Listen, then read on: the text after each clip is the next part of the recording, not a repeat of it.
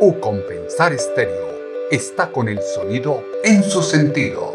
Acá, un podcast con la visión académica de los temas de interés en Colombia y el mundo.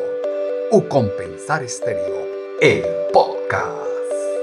Un saludo muy especial a nuestra prestigiosa audiencia y también para la comunidad de la Fundación Universitaria Compensar. Me complace darles la bienvenida a un espacio ideal para abordar temas de actualidad. Esta vez la economía y las principales medidas que se han implementado en el país y en el mundo para su restauración económica. Hoy les presentamos un conversatorio sobre el panorama actual y perspectivas económicas para Colombia, en el cual tendremos a un invitado muy especial. Se trata de Mauricio Cárdenas, exministro de Hacienda y Crédito Público, quien también es considerado como uno de los economistas colombianos referentes tanto en el panorama nacional como internacional. Mauricio Cárdenas cuenta con una importante hoja de vida, estudios en economía, es doctor de la Universidad de California de Berkeley en Estados Unidos, además de licenciado y magíster de la Universidad de los Andes. Dentro de su trayectoria profesional ha sido ministro de Hacienda y Crédito Público, ministro de Minas y Energía, director de Planificación Nacional, ministro de Desarrollo Económico y ministro de Transporte. También fue presidente de las juntas de gobernadores del Banco Mundial, del Fondo Monetario Internacional y del Grupo Intergubernamental de los 24 G24. En el año 2015 fue elegido globalmente por Money como ministro de Finanzas del año y recibió varios premios como mejor ministro de Finanzas de América Latina. En dos ocasiones ha sido director ejecutivo de F Desarrollo, el principal centro de estudios de política económica y social de América Latina. Además, se ha desempeñado como investigador senior en Brookings Institution, donde dirigió la iniciativa latinoamericana. Mauricio Cárdenas también ha realizado numerosas publicaciones. Fue columnista del diario El Tiempo y actualmente hace parte de la comisión creada para evaluar el reporte Doing Business del Banco Mundial. Continuando con la presentación de los participantes en este conversatorio, les contamos que como moderador nos acompañará nuestro rector, el doctor Marco Ginás Volpe. El doctor Ginás es abogado de la Universidad Externado de Colombia diplomado superior universitario en Derecho Civil de la Universidad de París II y cuenta con una vasta experiencia laboral de más de 25 años desempeñándose en importantes sectores de la economía. En esta sesión también nos acompaña el decano de la Facultad de Contaduría y Finanzas Internacionales, Gerardo Santos, quien también cuenta con una importante trayectoria en el sector educativo. Gerardo es contador público de la Universidad Nacional y magíster en Gobierno y Políticas Públicas de la Universidad Externado de Colombia. Además de desempeñar su cargo actual en nuestra institución, también ha ejercido el cargo de decano de Ciencias Empresariales. Sin más preámbulos, les damos la bienvenida a este importante conversatorio y saludamos a nuestro señor rector, doctor Marco Ginás Volpe. Bienvenido, doctor Ginás. Bueno, nuevamente estamos hoy con ustedes. Eh, tenemos un gran invitado, el doctor Mauricio Cárdenas. Mauricio, bienvenido a la universidad. Gracias, Marco. Un gran placer y un gran gusto estar contigo en este programa.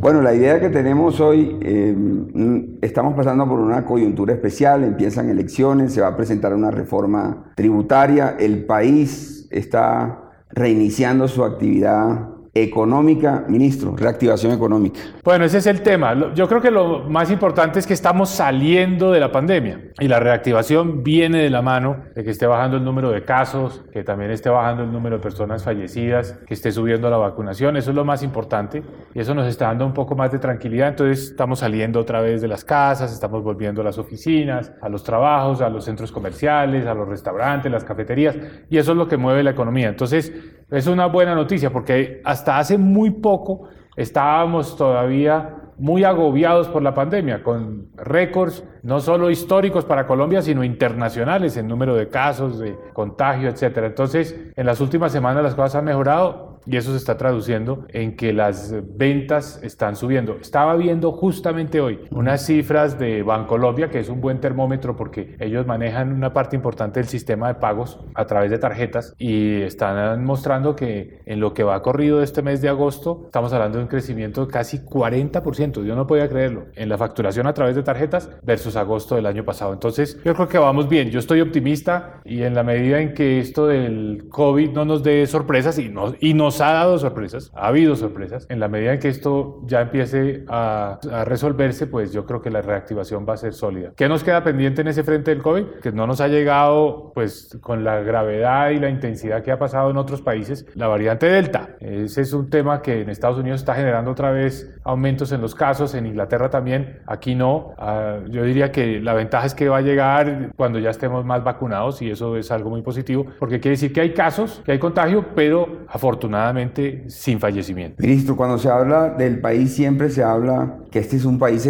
inequitativo. Usted ha sido ministro de Hacienda, ha tenido cargos públicos importantes, ministro de Transporte, en fin, ha estado en la política del país, ha estado en el café toda su vida, su tradición familiar lo ha llevado por, por, por conocer lo que es la industria nacional, ¿De dónde parte la inequidad que todo el mundo se refiere hoy en día? Eso tiene raíces muy profundas, históricas, de, incluso antes de nuestra independencia, vienen desde la colonia. Somos un país muy desigual, muy injusto y somos un país que realmente ha perpetuado esa inequidad y esa injusticia generación tras generación. Eso obviamente requiere primero tomar una plena conciencia de todos los sectores, incluyendo la clase dirigente, los empresarios, por supuesto la clase política, de que ese es uno de los principales problemas que tiene Colombia y que hay que resolverlo. Y no se va a resolver por arte de gracia. Es decir, eso va a ser algo que, que va a requerir y requerirá a futuro medidas muy contundentes, decisiones muy deliberadas, porque la desigualdad es un freno que tenemos, no nos deja avanzar al ritmo que quisiéramos como sociedad, no podemos ser un país desarrollado con este nivel de desigualdad. Entonces se requieren acciones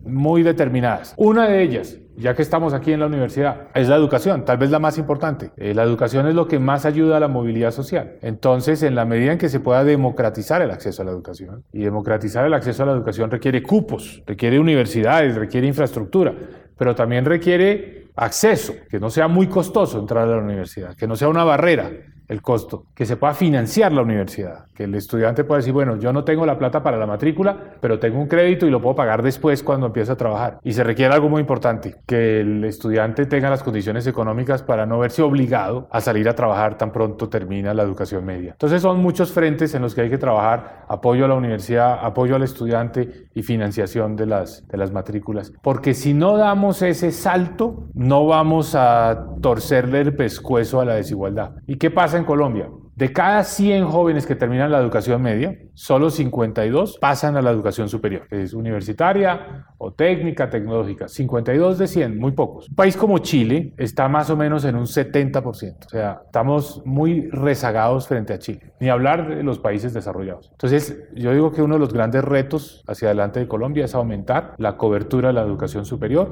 que no necesariamente tiene que ser universitaria, puede ser, insisto, técnica y tecnológica, porque ya en la educación primaria y la secundaria no hay unos retos de ese tamaño. Ya en ese campo los retos son más de calidad, de mejorar los resultados en las pruebas, de en las evaluaciones eh, estandarizadas, que los estudiantes tengan mejores habilidades, etcétera. Ese es el reto de educación primaria y secundaria. Pero en la universitaria y la técnica y tecnológica es un tema de ampliar la cobertura. La región, la región Latinoamérica, ¿cómo la ven? ¿Cuáles son las aspiraciones hoy en día de un país como Colombia eh, en términos de liderazgo, eh, no solamente político, sino económico? La región cómo se está comportando, qué retos hay ahí para el país. Bueno, la región está en problemada. A la región le dio muy duro el COVID. O sea, la pandemia hizo estragos en América Latina. No solo en términos del número de casos, sino también en sus consecuencias económicas. Y hay que decirlo, esto es cierto a nivel mundial, pero es particularmente cierto en América Latina. Esa desigualdad, esas brechas de las que estábamos hablando, que son legendarias, que son ancestrales, la pandemia las amplificó. O sea, la pandemia fue como un choque de esos que si teníamos desigualdad, salimos todavía con una situación de mayor inequidad. ¿Por qué? Porque la pandemia, por ejemplo, a los estudiantes que estaban en las zonas rurales significó pues un atraso de prácticamente un año porque no tenían acceso a internet, no tenían cómo conectarse, entonces se amplía esa brecha, esas diferencias. Entonces América Latina está maltrecha. Como resultado de esto, están entrando en escena modelos populistas con salidas fáciles, en teoría, en el papel, que son atractivas para el electorado porque el electorado pues está en una situación de angustia, de desespero, en algunos casos de rabia, porque la pandemia ha generado pobreza. Entonces esas salidas populistas se vuelven atractivas para el elector, pero son una nueva fuente de frustración, porque una situación tan crítica como esta no tiene salidas fáciles. Por ejemplo, hay quienes dicen que una forma de salir de una crisis de esta es emitiendo más dinero, repartiendo billetes, dándole a la gente un ingreso, un cierto alivio temporal a punta de la emisión de dinero. Eso a la larga acaba generando más problemas porque acaba generando una inflación. Entonces a los problemas que tenemos hoy hay que añadirle otro que es pérdida de poder adquisitivo. Pero en un momento esas, esas opciones, esas salidas fáciles se vuelven atractivas y la gente puede votar por eso. Entonces hay muchos países que se están yendo por ese camino. Lo estamos viendo en Perú, por ejemplo, con la elección de Castillo. La elección de la Asamblea Constituyente en Chile es otro caso. Una asamblea donde lo que predominó fueron posturas y posiciones populistas, como por ejemplo coger las pensiones, sacar el ahorro que había en las pensiones para gastarse. Y todo eso al final del día va a hacer que esos países se demoren en salir de la crisis, incluso se agrave la crisis. Entonces ahí viene la gran oportunidad para Colombia, porque Colombia puede ser el país confiable, el país que genera optimismo, el país que genera credibilidad, el país que atrae la inversión, el país que retoma el crecimiento económico con fuerza, el país que aprovecha una crisis de esta para tomar decisiones que se habían postergado. Si logramos hacer eso, entonces vamos a ser un país muy atractivo en América Latina. Ya lo somos, somos un país que se diferencia, somos un país que genera credibilidad. Pero si lo hacemos bien, vamos a podernos diferenciar de Perú, de Chile, de México, de Brasil, y eso se puede volver una gran oportunidad para nosotros en términos de crecimiento económico y de resolver nuestros problemas. Entonces, yo digo que realmente las dificultades de América Latina, las opciones políticas que ha tomado América Latina pueden ser una oportunidad para nosotros para destacarnos como un país que hace las cosas bien. Ahora se viene hablando de lo que es la reforma tributaria. Eh, usted ha escrito un par de, de columnas en donde donde, digamos, ha levantado cierto escepticismo eh, moderado, moderado en el mejor sentido constructivo. Usted habló siempre desde sus inicios académicos en su tesis de reformas estructurales. Eso siempre ha sido un reto prácticamente inalcanzable. Y hoy estamos presentando una reforma, ¿cómo la ve? Sí, mira, Marco, el país para amortiguar esta crisis de la pandemia, tuvo que endeudarse mucho. Todo el mundo se endeudó, la gente, las empresas y por supuesto el gobierno. El gobierno ha tenido en los últimos dos años, 2020 y 2021, unos niveles de déficit enormes, es decir, que gasta mucho más de los ingresos que tiene. Este año ese déficit puede ser el más alto de toda la historia en Colombia, más o menos 10% del Producto Interno Bruto, eso son 100 billones de pesos. Se amortigua un poco por la venta de ISA, que se la vende la nación a Ecopetrol, le entra una plata, pero bajará de 100 billones a 84, 86 billones de pesos es enorme. Eso va generando una deuda. Esa deuda ha subido. Entonces, en este mismo proyecto de ley que estamos hablando, el gobierno dice, vamos a introducir una regla y el Congreso la va a aprobar probablemente. Una regla que dice, mire, de esos déficits que estamos teniendo durante la pandemia, hay que rápidamente bajar. Entonces, de 100 billones de pesos este año a 30 billones de pesos por allá en el 2024. La tarea le queda al próximo gobierno. El próximo gobierno es el que va a decir, bueno, tengo un país con un estallido social, con la necesidad de hacer más inversión para recuperar el crecimiento económico y al mismo tiempo con la obligación de bajar el déficit de 100 billones de pesos a 30 billones de pesos. Lo primero que a uno se le viene a la cabeza es que eso no, no es fácil, porque hay que conciliar muchos intereses. Hay que buscar un balance, unos equilibrios. Lo segundo es que eso requiere experiencia, requiere capacidad de convertir una idea en realidad, de sacar adelante iniciativas. O sea, debemos buscar ante todo liderazgos que nos permitan o que nos den una garantía de que esa tarea se puede hacer. Una parte de la tarea es los impuestos, que tú mencionas en tu pregunta, la reforma actual. La reforma actual va a dar 10 o 15 billones, pero recordemos que lo que necesitamos es bajar de 100 a 30. Entonces, nos da 10 o 15, lo hay que decir que hace, hay que aplaudirla, es una parte de es un esfuerzo, ayuda, pero falta mucho hacia adelante. Entonces, ¿qué hay que hacer hacia adelante? ¿Cómo vamos a lograr ese ajuste sin generarle traumatismos a la gente, sin generar problemas? Sin retroceder en los avances sociales. Por el contrario, tratando de mejorar las condiciones sociales del país. Se va a requerir cambiar de mentalidad porque para recortar el gasto vamos a tener que pasar a un nuevo modelo donde no haya tanta inercia. Aquí el presupuesto es, y eso lo hacemos en las empresas, lo hacemos en las, en, las familias, lo hace el, el Estado, el presupuesto es lo del año pasado más algo. Y sobre todo ese es un defecto. Un, un vicio que tiene la presupuestación del Estado y es toda entidad pública, todo líder, jefe de una entidad pública dice, bueno, démelo del año pasado más algo. No, vamos a tener que pasar a un sistema donde tenemos que repensar si esos programas se necesitan. Eso se llama presupuesto base cero. Es decir, el punto de partida es demuéstreme que el programa que usted está manejando en tal entidad pública es efectivo, es costo eficiente. Y si no lo es, vamos a preferenciar las cosas que realmente tienen máximo impacto. Entonces, ¿qué tiene buen impacto? Familias en acción, ingreso solidario, la gratuidad en la educación, la atención a la primera infancia. Todos esos programas son muy necesarios. Eso se deben priorizar y hay otras cosas que vamos a tener que dejar de hacer que venimos haciendo inercialmente. Una crisis como esta nos debe hacer cambiar de mentalidad. Un poco usted se ha referido a un concepto de bomba social. ¿Cómo se desactiva esa bomba social? Yo creo que debemos partir de, de, un gran acuerdo para entender la complejidad del mismo, pero también esas acciones cuáles son. Yo he estado hablando con algunos de los jóvenes que participaron de la protesta social y la, la palabra que ellos rechazan es subsidio. La palabra que enfatizan es oportunidad. Entonces, Sí, el gobierno tiene que tener unos subsidios para evitar el hambre, para reforzar el ingreso, sobre todo en una situación tan crítica como esta. Pero lo que quieren los jóvenes no es ese mantenimiento mensual. Lo que quieren los jóvenes es tener la oportunidad para ellos mismos desarrollar un negocio, ser emprendedores, desarrollar una carrera, tener una posibilidad de generar ingresos. Entonces, el tema son las oportunidades. Y las oportunidades vienen de la mano de la educación, de la formación. Entonces, por eso vuelvo al tema de la formación técnica y tecnológica Tenemos que desarrollar esas competencias. Pueden ser habilidades en campos muy distintos, artísticos, culturales. Un sector que seguramente va a crecer a futuro en Colombia es todo el sector del turismo. Entonces, desarrollar esas competencias. Y eso le permite al joven después generar sus propios ingresos. Los jóvenes se quejan mucho eh, que necesitan eh, apoyo financiero para poder arrancar, bien sea para estudiar o para montar un negocio. Y yo creo que ahí es donde tenemos que concentrarnos, en ayudar a esos primeros pasos, capacitación y el capital inicial para iniciar una actividad y poder desarrollar, digamos, una, una, fuente de ingresos. Y hay algo que me ha llamado mucho la atención en este tema de la internacionalización. En el pasado, el modelo que teníamos es que el colombiano que busca oportunidades se va de Colombia. Entonces, un oficio que en Colombia tenga una remuneración de mil dólares, por decir algo, en Estados Unidos es remunerado con cuatro mil dólares. Pero si el colombiano se va a Estados Unidos, sí, le remuneran eso en 4 mil dólares, pero le cuesta vivir 4 mil dólares.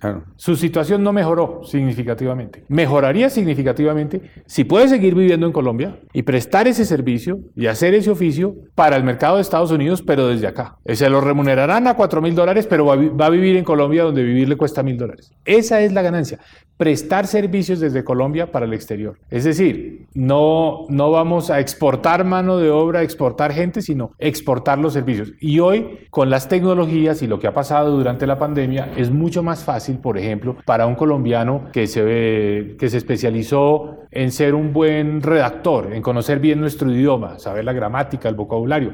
Entonces puede desde Colombia corregir textos para este mundo hispanoparlante que necesita alguien que le ayuden a redactar o a pulir una tesis. Entonces está la persona en Colombia que presta ese servicio. Desde Colombia están prestando servicios que lo que tenemos es que masificar. Por ejemplo, ahora en la pandemia ha habido muchos problemas de estabilidad emocional de la gente en todas partes del mundo. Necesitan con quién hablar, necesitan un apoyo. Bueno, en Colombia hay personas que se conectan, atienden a la persona, le conversan, dialogan, le dan una, un acompañamiento y generan un ingreso en dólares. Entonces ese es el mercado que tenemos que, que buscar. Entonces esto es increíble, hablando por ejemplo con los grafiteros en Medellín. Uno se imagina que un graffiti, pues es algo que no se puede vender, pero hay un mercado mundial de personas que les interesa esa actividad artística, que les interesa apoyar lo que significa un grupo de grafiteros, y están dispuestos a comprar grafitis en el exterior. ¿Y cómo se compra un graffiti? Pues la foto, la puesta en escena, el entorno,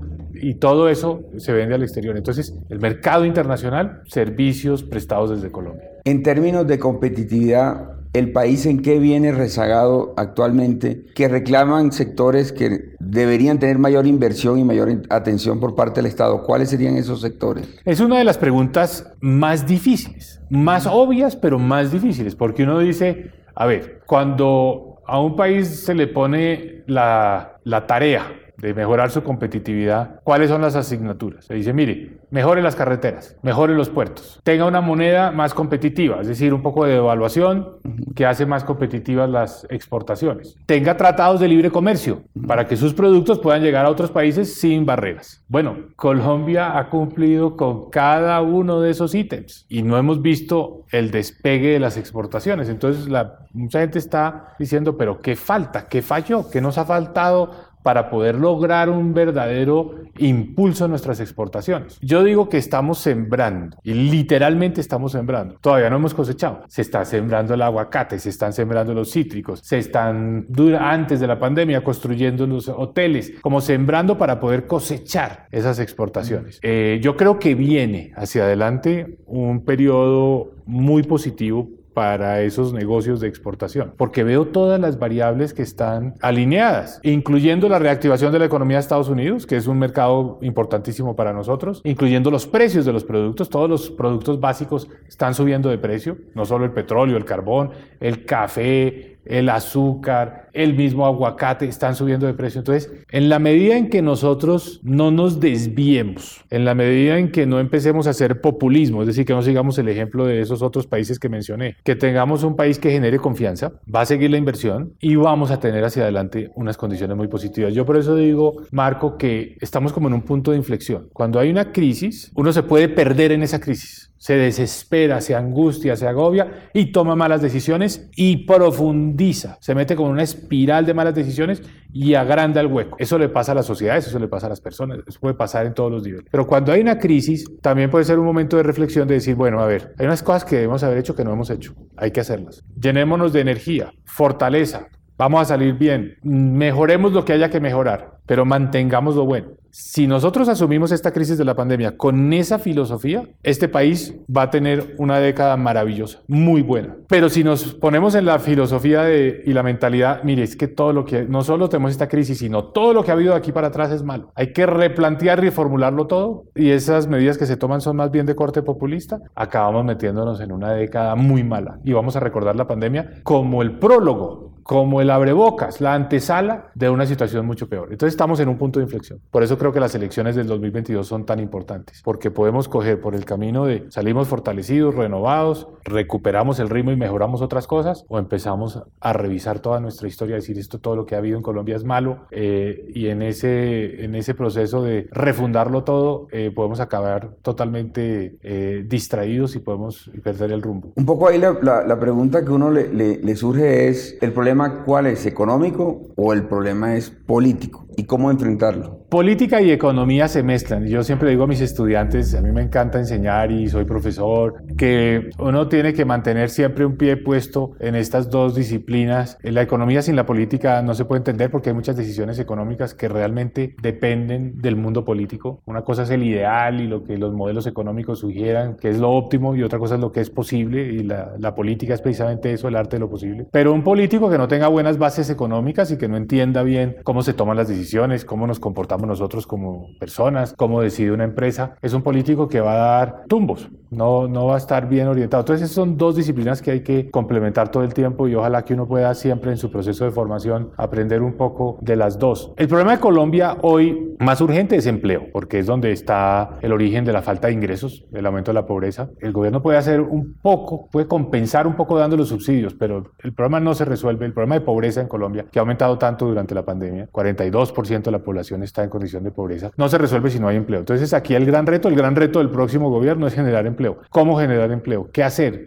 ¿Qué tipo de apoyos? Es entonces, en cierto sentido, más económico, porque tenemos que entender bien qué incentiva, qué motiva a la gente a generar empleo, cómo apoyar la generación de empleo. Ahora podemos hablar un poco de cuáles son las ideas para generar empleo. Pero hay otro problema que es más político y que solo tendrá una, una solución política, que es el problema fiscal. O sea, que tengamos este déficit tan alto, esta deuda creciente. O sea, eso pasa por la política. Ese es el tema por esencia del debate en un Congreso. Entonces, aquí vamos a tener buenas ideas económicas, buena capacidad de diseñar programas económicos para la generación de empleo, pero buen manejo de la política para poder volver a estabilizar las finanzas públicas de Colombia. Vamos al empleo entonces. Digamos que uno de los grandes reclamos de las movilizaciones sociales que vivimos recientemente era falta de oportunidades, empleabilidad. También el tema del emprendimiento está ahí, el interemprendimiento en las empresas, el tema de la innovación. ¿Cómo se organiza eso y cómo eso se tangibiliza para que realmente ocurran esas oportunidades? Pues mira, Marco, lo primero es que se reabran negocios que cerraron. O sea, antes de hablar de crear nuevos negocios y el emprenderismo y tal, deberíamos preocuparnos por el dueño de un salón de belleza, el dueño de una cafetería, el dueño de un almacén, el dueño de un taller que está cerrado. Y si uno va por las calles de nuestras ciudades, empecemos por nuestra propia ciudad aquí en Bogotá, sin necesariamente ir muy lejos, pasa uno por las eh, avenidas y por las calles de Bogotá y encuentra mucho negocio cerrado. ¿Por qué cerraron? Porque no había clientes, cayó la demanda, se le acabó el capital al dueño del negocio, tuvo que despedir a la gente, no ha tenido con qué reabrir, no tiene con qué comprar otra vez los insumos, no tiene con qué volver a pagar el arriendo, en fin. Entonces, lo primero es la apertura de negocios. Yo creo que lo más importante en ese frente es darle un apoyo económico a estos eh, micronegocios, porque todos son muy pequeños, que son apoyos de 20 o 30 millones de pesos por negocio para volver a abrir. O sea, el salón de belleza para que vuelva a abrir tiene que comprar los insumos, tiene que volver a contratar eh, un mínimo de personas, etc. Entonces, reapertura de negocios. Dos, Subsidios a la generación de empleo. Es un concepto un poco extraño,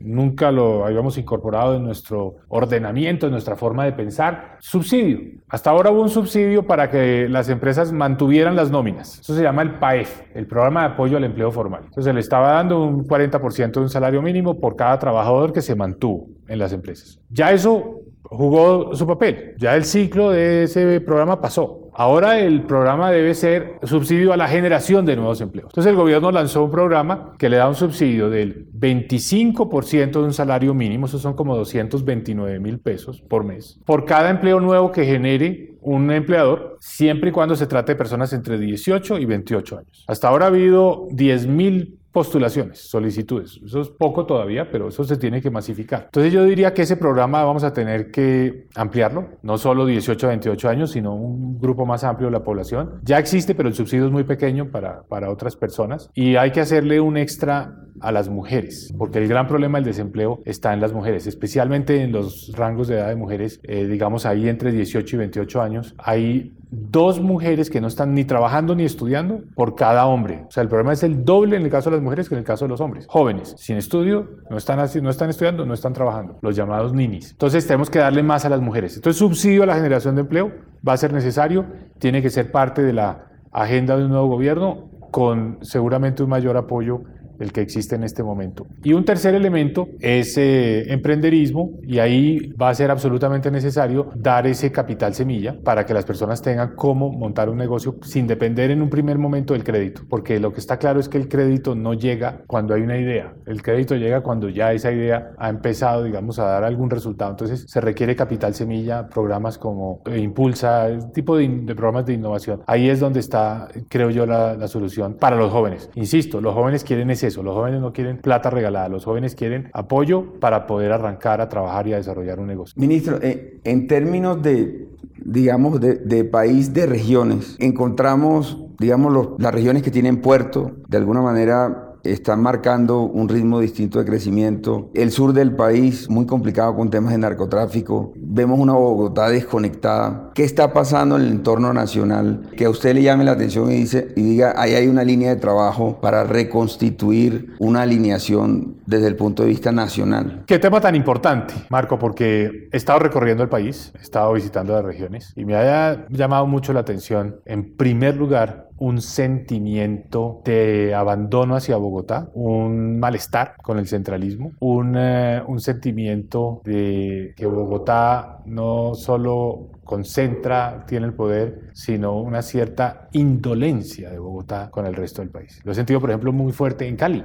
la tercera ciudad del país. Cali consideran que Bogotá no le puso suficiente atención a los problemas de Cali, que llegaron tarde las respuestas, que se abandonó un poco a que Cali resolviera sus propios problemas. Entonces, Eso está en todas partes, está en Pereira, está en Manizales, está en la costa. ¿Qué quiere decir esto? Que realmente es un llamado de atención no, para reclamarle a Bogotá y que Bogotá y el centralismo, es un llamado de atención para decir, tenemos que hacer un ajuste en nuestro modelo y tenemos que hacer que el país funcione sin depender tanto de Bogotá, que haya más autonomía, que haya más descentralización de verdad. La constitución del 91 fue un paso en esa dirección, asignó unos recursos, las transferencias a los municipios, a los departamentos, pero no suficiente. Todavía Bogotá le sigue diciendo a las ciudades y a los departamentos qué tienen que hacer con los recursos que se envían desde Bogotá. Eh, termina prácticamente todas esas decisiones. Todas las regiones necesitan más autonomía. Otro ejemplo son las regalías. Las regalías son de las regiones, pero la aprobación de proyectos realmente viene a Bogotá. Bogotá tiene que poner el visto bueno para que se haga la carretera, o se haga la escuela, o se haga el puesto de salud, o se haga la inversión en una universidad. Entonces, es algo que hay que, hay que cambiar. Tenemos que retomar esa agenda de descentralización y hacer unas reformas que le den más autonomía y más competencias a los alcaldes y a los gobernadores en la asignación de recursos, más flexibilidad. Punto número uno. ¿Qué más he leído yo del momento? Momento actual, de lo que está pasando y de esa dicotomía entre unas ciudades del centro y el resto del país. Creo que está haciendo crisis un, eh, un modelo que también viene de muchos años atrás, puede ser incluso desde la propia colonia, y es que los límites geográficos de Colombia no coinciden, no corresponden con los límites del Estado colombiano. O sea, el Estado colombiano no abarca toda nuestra geografía. El Estado colombiano es un estado pequeño en términos de su presencia en comparación con nuestro territorio. Hay muchas regiones del país donde no hay estado. Y esas regiones del país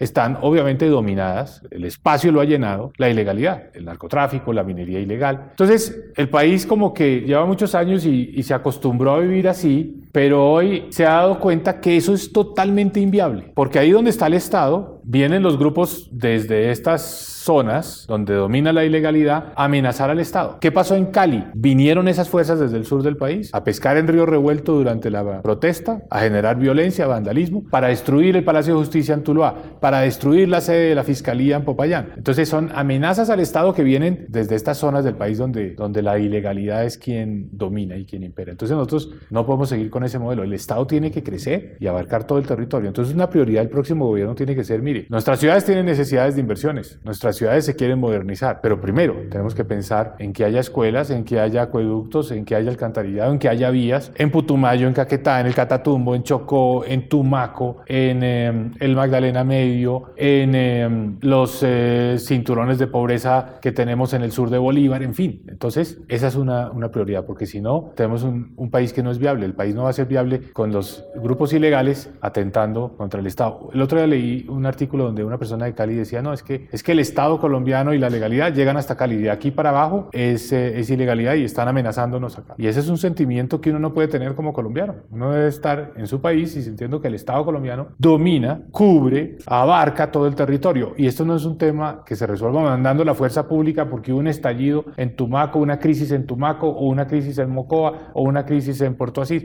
No, porque la capacidad del ejército también es limitada. Puede ir, poner orden en un momento dado, pero lo que se necesita es una presencia permanente, no de la fuerza pública, de la institucionalidad completa del Estado, la educación, la salud, las vías. Entonces allá tenemos que darle mucha prioridad. Alguna gente puede estar pensando, Marco, oiga, pero esto es el acuerdo de paz. Yo digo, sí, el país se dividió mucho con el tema del acuerdo de paz. Uno de, las, de los compromisos del acuerdo de paz, y eso se llama los PEDETs, los planes de desarrollo con enfoque territorial, es decir, los municipios del país más pobres, donde ha habido más conflicto, donde hay más ilegalidad, donde hay menos Estado, son los municipios que deben tener unos planes de desarrollo prioritarios. Eso se está haciendo, lo está haciendo este gobierno con el alto comisionado, que es el doctor Emilio Archila, y eso, eso está bien, pero eso hay que reforzarlo y hay que hacerlo más. Y eso no es un tema de acuerdo de paz o no acuerdo de paz, es un tema de mera supervivencia nuestra como nación. Bueno, ya entrando a la parte final, un par de mensajes. ¿Por qué decidió usted, teniendo todas las oportunidades, seguir la carrera pública? Hombre, rector, yo siempre, cuando estaba en el colegio, me gustaba la política, sí, me gustaban los temas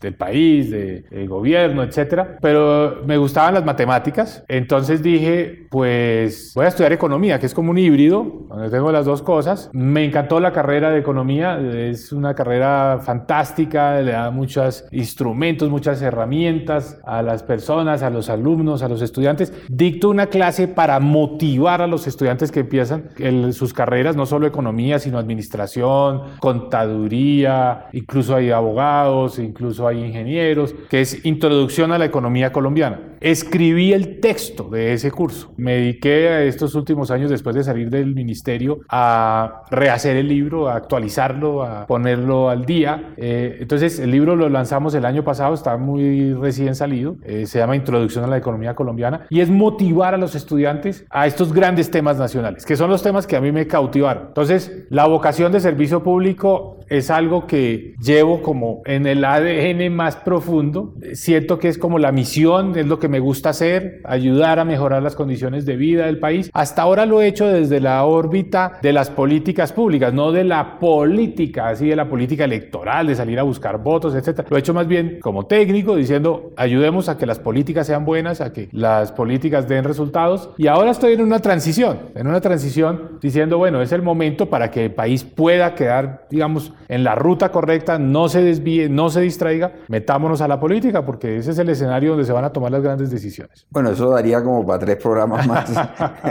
que me explique ahí algunos temas sensibles. Libros, libros. ¿Qué está leyendo? ¿Qué nos aconseja leer? ¿Qué libro le ha marcado recientemente? Bueno, a mí me gusta siempre como ser eh, heterodoxo, ecléctico, combinar cosas. Entonces, eh, digamos que, que, no solo la literatura y, las eh, novelas, que siempre es necesario estar leyendo una novela, me encanta el género de las biografías. Han salido muchos libros en los últimos días de experiencias de vida. Entonces, está un recuento de momentos importantes de la vida del país de Humberto de la Calle. Me gustó mucho y me parece que tiene un ejercicio de autocrítica suficientemente interesante. Detesto esas memorias que son elogiosas y que la persona hizo de todo y todo lo hizo bien. Y yo creo que hay que tener una cierta modestia para escribir en, esos, ese tono de, de memoria. Humberto de la Calle la tiene. Rudolf Holmes, exministro de Hacienda, también la tiene. Una reflexión tal vez también más introspectiva sobre su vida personal, pero es buena en el momento actual porque muestra que la rebeldía, la crítica, el chocar un poco con el sistema, son cosas necesarias en el proceso de formación de la persona para poder también cambiar, pero también se requiere quedarse no solo en el campo de, y ese es un poco el legado y la visión y lo que le enseña a uno la vida de Rudy Holmes, sino después también tener ese mismo espíritu crítico, pero pues no quedarse simplemente en la anarquía, sino meterse a decir, bueno, vamos a tratar de hacer cosas dentro de lo que se pueda, dentro de las limitaciones que hay, políticas, económicas, etcétera. Entonces, yo creo que es bueno para dar el ejemplo de los jóvenes que estén en una posición crítica, dura, fuerte, no llegar hasta el extremo de la anarquía, porque de ahí no sale nada bueno, sino decir, bueno, usar, usar ese espíritu para tratar de cambiar algunas cosas. Eso quiere decir operar con la realidad que hay. Más libros. Eh, me ha gustado eh, mucho en ese, eh, digamos, como género de estar orientado, de saber qué está pasando con las tendencias mundiales, etcétera. Generalmente me ha gustado mucho un autor que es un periodista que se llama Malcolm Gladwell. Malcolm Gladwell ha escrito muchas cosas, entre ellas Punto de Inflexión, El Punto Crítico, los, eh, un libro, El Tipping Point. El Tipping Point, Los Outliers. Es decir, quiénes son esos seres extraordinarios que cambian todo, que, son, que revolucionan las cosas. Y de lo de Outliers, que son los excepcionales, el mensaje es la formación, es fundamental. O sea, uno no es un genio porque de repente amaneció con una gran idea y no. Los genios vienen después, él dice, de 10.000 horas de trabajo, de haber trabajado 10.000 horas estudiando. Entonces, eh, a los estudiantes el mensaje es, hay muchas tentaciones, hay muchas cosas que uno quisiera hacer, hay, pero nunca subestimen la necesidad de estudiar, de leer, de dedicarle tiempo concentrado a estudiar. O sea, nada reemplaza la lectura, nada reemplaza el esfuerzo de resolver un problema, una tarea, un problema matemático. Eh, en fin, eso es necesario hacerlo. Y lo mejor, Marco, eso paga. Esa es una inversión que la vida se la retribuye a uno, porque en la vida se va descubriendo quién es el charlatán, quién es la persona que simplemente habla y habla y habla, y quién tiene conocimiento, quién ha leído, quién ha estudiado, que puede ser la historia, puede ser las matemáticas, puede ser la filosofía, puede ser la economía, pero cada día más la sociedad se vuelve mucho más hábil en distinguir, en separar la charlatanería, la carreta del conocimiento. Entonces, es muy importante para los jóvenes ser conscientes porque ese esfuerzo la vida se los va a retribuir. Y yo creo que, que ese es un, eso nadie lo convence a uno de hacer eso. Eso tiene que venir de adentro. Y bueno, yo estoy aquí, estoy haciendo esta carrera, me le voy a, voy a meterle la ficha, voy a ser el mejor, voy a hacer el esfuerzo adicional. El profesor me pide 100, voy a hacer 200. Y eso, eso, eso viene de adentro. Nadie le puede generar a uno eso. Y eso es algo que hace las personas grandes. Eso es lo que hace, lo que genera las personas que realmente son transformadoras. Bueno, muchísimas gracias, ministro, por su visita. Desde la Fundación Universitaria Compensar, de verdad honrado de tenerlo acá, sus mensajes inspiradores y el último mensaje, la disciplina. Muchas gracias, ministro. Gracias a ti, Marco. Muy complacido estar acá y felicitaciones por este, este gran esfuerzo y este gran trabajo, porque la educación es la clave. por la educación comienzan la solución de todos los problemas de una sociedad. Muchísimas gracias, ministro, y seguimos con nuestro decano, Gerardo Santos. Muchas gracias. Muy amable, señor rector. Muchas gracias por haber oficiado como anfitrión de este conversatorio denominado Panorama Actual y Perspectivas Económicas para Colombia. Muchas gracias también a nuestro invitado especial, el doctor Mauricio Cárdenas Santavaría, exministro de Hacienda, quien con sus reflexiones y sus palabras pues, nos deja mensajes muy importantes que yo quisiera recoger en cinco grandes ejes temáticos. El primero de ellos, evidentemente, la situación económica actual de nuestro país, con un panorama un poco difícil, con un panorama complicado, con un desempleo cercano al 15%, con unos niveles de desigualdad pues que no son necesariamente causados o derivados de la pandemia, sino que responden a raíces históricas, con una pobreza cercana al 42%, cifra que es muy preocupante, es muy alarmante, con un endeudamiento que se aproxima a los 100 billones de pesos, decía el exministro, cercano al 10% de nuestro Producto Interno Bruto, y unos niveles de, de competitividad que aún presentan rezagos a pesar de haber tenido medidas que se han recomendado a, a lo largo de los años, como la mejora de la infraestructura, de carreteras, de aeropuertos, de puertos, la firma de tratados de libre comercio y sin embargo todavía contamos con situaciones que podrían mejorarse a través del tiempo. Esa primera, ese primer eje se complementa con un segundo que son particularmente las medidas que deben adoptarse para poder salir de la crisis, pero muy especialmente para atender los reclamos sociales que se han dado en los últimos tiempos. Ya lo, lo, lo señalaba también el exministro, cómo no solamente hay una crisis agravada por la pandemia, sino que hay una serie de situaciones sociales, no solamente en las grandes capitales, sino muy especialmente en las regiones que han sentido de manera muy crítica pues todas las situaciones que se han venido presentando recientemente. Y esas medidas pues en primer lugar conducen a pensar que hay que mejorar el empleo, el empleo como fuente de ingresos y por lo tanto para mejorar el empleo habría que hacer varias cosas muy importantes y algunas de manera muy rápida. En primer lugar pues reactivar los negocios que han cerrado, buscar que los negocios que tuvieron cierre producto de la pandemia se reactiven y puedan nuevamente volver a funcionar. En segundo lugar pues el apoyo económico precisamente de los micronegocios que son los principales afectados en esta situación. En tercer lugar, mantener los subsidios a la generación de empleo. No hay duda, y señala el exministro de manera muy clara, que hay que ampliar la base también de aquellas personas que benefician a las empresas en este subsidio que otorga el gobierno nacional. Y por último, poner muy especial atención al empleo femenino que se ha visto tremendamente afectado pues con esta situación permanentemente agravada. También, como medida importante, señala el exministro, pues que hay que apuntar al emprendimiento, es decir, a la generación y al estímulo y el desarrollo de nuevos negocios con capital semilla, con programas de innovación y con programas que permitan hacer un acompañamiento permanente precisamente a esos nuevos negocios que surgen en la economía colombiana. Y como tercer elemento importante dentro de, esta gran, dentro, dentro de este gran eje está el cambio de mentalidad. Ese cambio de mentalidad nos implica tomar decisiones distintas y proceder también de manera diferente. En primer lugar, con las regiones. Las regiones han resultado, señala el doctor Cárdenas, muy afectadas en esta pandemia y han dejado evidente una serie de situaciones sociales muy críticas. Las deben verse de manera diferente y por lo tanto también actuar de manera distinta. ¿Cómo? Generando autonomía para ellas, aumentando los niveles de descentralización y dándoles mayores competencias para tomar decisiones. Esas regiones seguramente con estas medidas podrán mejorar también su desempeño y sentirán que hay una respuesta mucho más efectiva y no solamente derivada de decisiones centrales. Y este cambio de mentalidad también sugiere el exministro, pues hacer las cosas de manera distinta en lo técnico y particularmente ha mencionado en la forma como se hace el presupuesto. Ha señalado que estamos acostumbrados a hacer presupuestos sobre la base de los históricos y aumentar algo para corregir un poco la situación económica de las organizaciones, de las empresas y particularmente de los entes públicos. Creo que habría que pensar de manera distinta y por lo tanto hacer presupuestos base cero, es decir, presupuestos que están centrados no en el histórico, sino en los compromisos que deben asumirse, en las prioridades de cada organización o cada ente territorial y seguramente eso hará pues también que haya una distribución y una respuesta mucho más efectiva a la forma como se resuelven las problemáticas económicas y sociales. Y por último, en este gran aspecto, pues cómo dejar por fuera la reforma tributaria que señala el exministro que es necesaria, pero seguramente será insuficiente a partir de la cantidad de problemáticas que ya hemos evidenciado. El proyecto de reforma tributaria inicia ya su discusión en el Congreso y por lo tanto será una oportunidad para corregir, pero probablemente habrá que complementarla con otras medidas. El otro eje importante, el tercer gran eje importante que ha señalado el exministro Cárdenas tiene que ver con la situación de América Latina y cómo Colombia está allí inmersa en este escenario. Lo primero que ha señalado es que la economía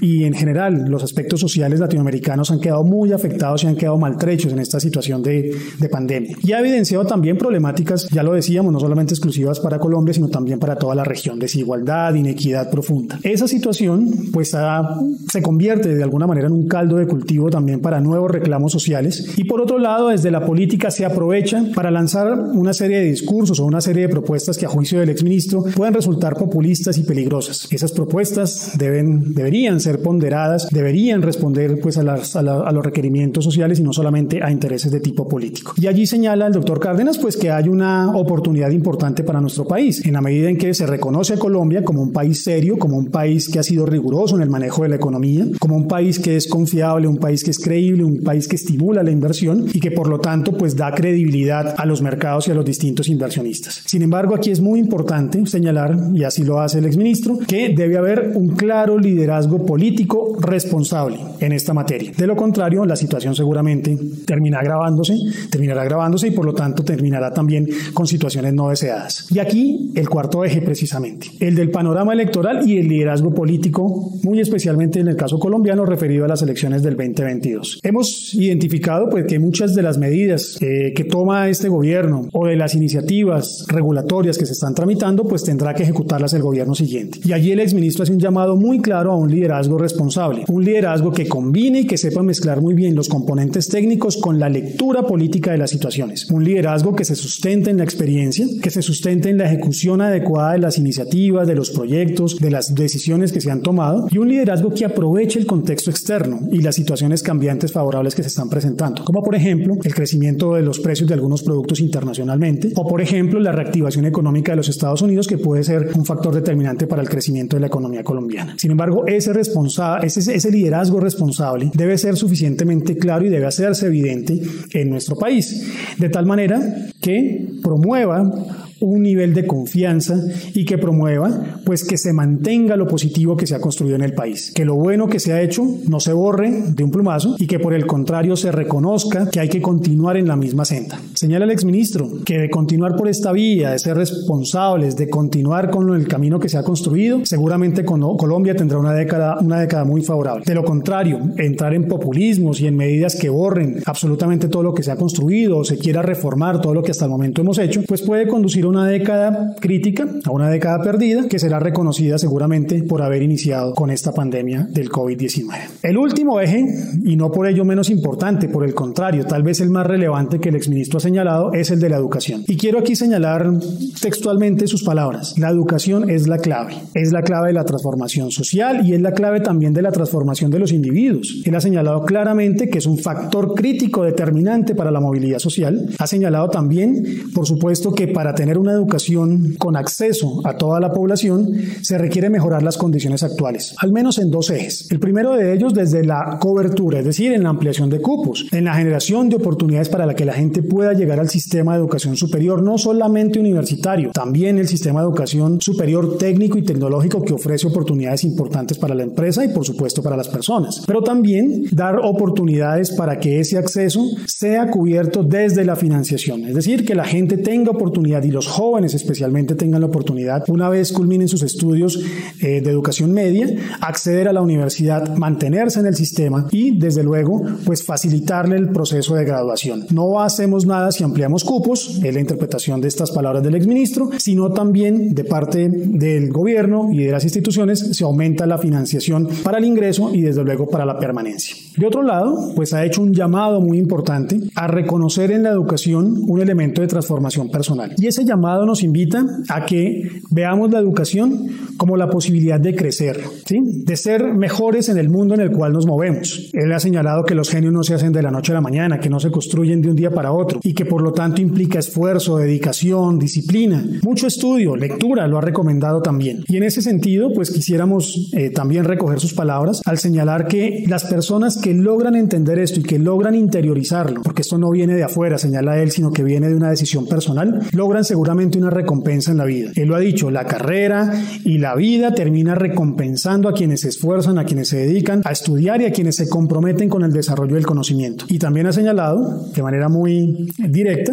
que las sociedades cada vez reconocen en mayor grado la charlatanería y la distinguen del conocimiento. Y esto no es otra cosa que una invitación a pensar, a reflexionar y a seguir construyéndonos como individuos y por supuesto como sociedades. Bueno, precisamente con esas palabras queremos cerrar este evento, agradeciéndoles a todos ustedes por haber participado del mismo, por haber aceptado la invitación de la Fundación Universitaria Compensar, señalando que precisamente este tipo de eventos quieren apoyarles, no solamente a los estudiantes, sino también a nuestros graduados, a los administrativos, a los empresarios con quienes tenemos un vínculo muy fuerte en los procesos de formación permanente, en los procesos de formación a lo largo de la vida. Nuestra institución siempre estará presta a que iniciativas como esta permitan reconocer lo que está pasando en el entorno nacional e internacional, que conozcamos las apreciaciones de personalidades tan importantes como la que nos ha acompañado el día de hoy y por supuesto también a señalarles que como institución estamos atentos a dar lo mejor para que esa formación permanente sea un elemento característico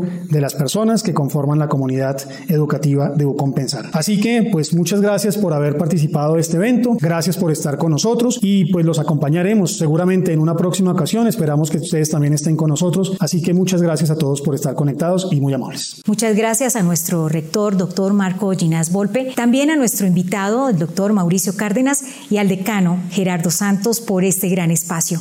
Agradecemos a nuestra audiencia por estar en sintonía y nos veremos en una próxima ocasión. Feliz día.